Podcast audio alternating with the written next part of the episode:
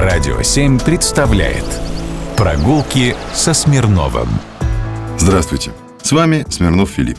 Есть такой жанр прогулки над вечным покоем. Сам я этим не злоупотребляю, но знаю, что многие находят в том специальное отдохновение и интерес. Поэтому решил рассказать вам об одном старомосковском кладбище и его постройках. По преданию, Лазаревское кладбище основали в Москве одним из первых, по распоряжению Елизаветы Петровны. Хотя для точности необходимо добавить, что в 17-18 веках здесь было небольшое немецкое кладбище для иноверцев. Немецким называлось тогда множество национальностей. Все, кто по-русски не говорил, то есть был нем.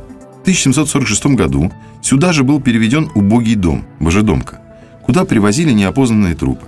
В 1750 году здесь, на тогдашней окраине Москвы, в Мариной роще, в месте, окруженном густым Маринским лесом, было устроено общее городское кладбище для бедных, а также для тех, кто умер дурной смертью, то есть насильственной.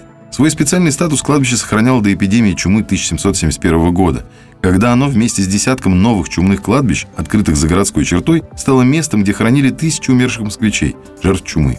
В следующем XIX веке на кладбище уже хранили купцов, духовенство, военных и артистов.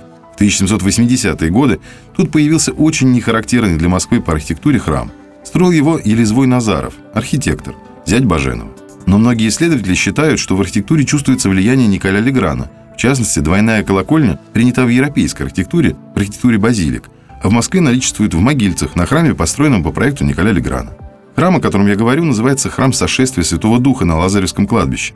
Он построен по архитектурному типу корабля – Круглая ротонда с короткой трапезной частью, с двумя колоколенками, венчающими западный фасад, а окна стилизованы под иллюминатор. Фрески ротонды и первые иконы были написаны известными итальянскими мастерами Клаудио и Скотти. Также в соответствии с западным стилем было много лепных украшений, полностью уничтоженных при разорении храма. Трапезную часть расписывали неизвестные живописцы.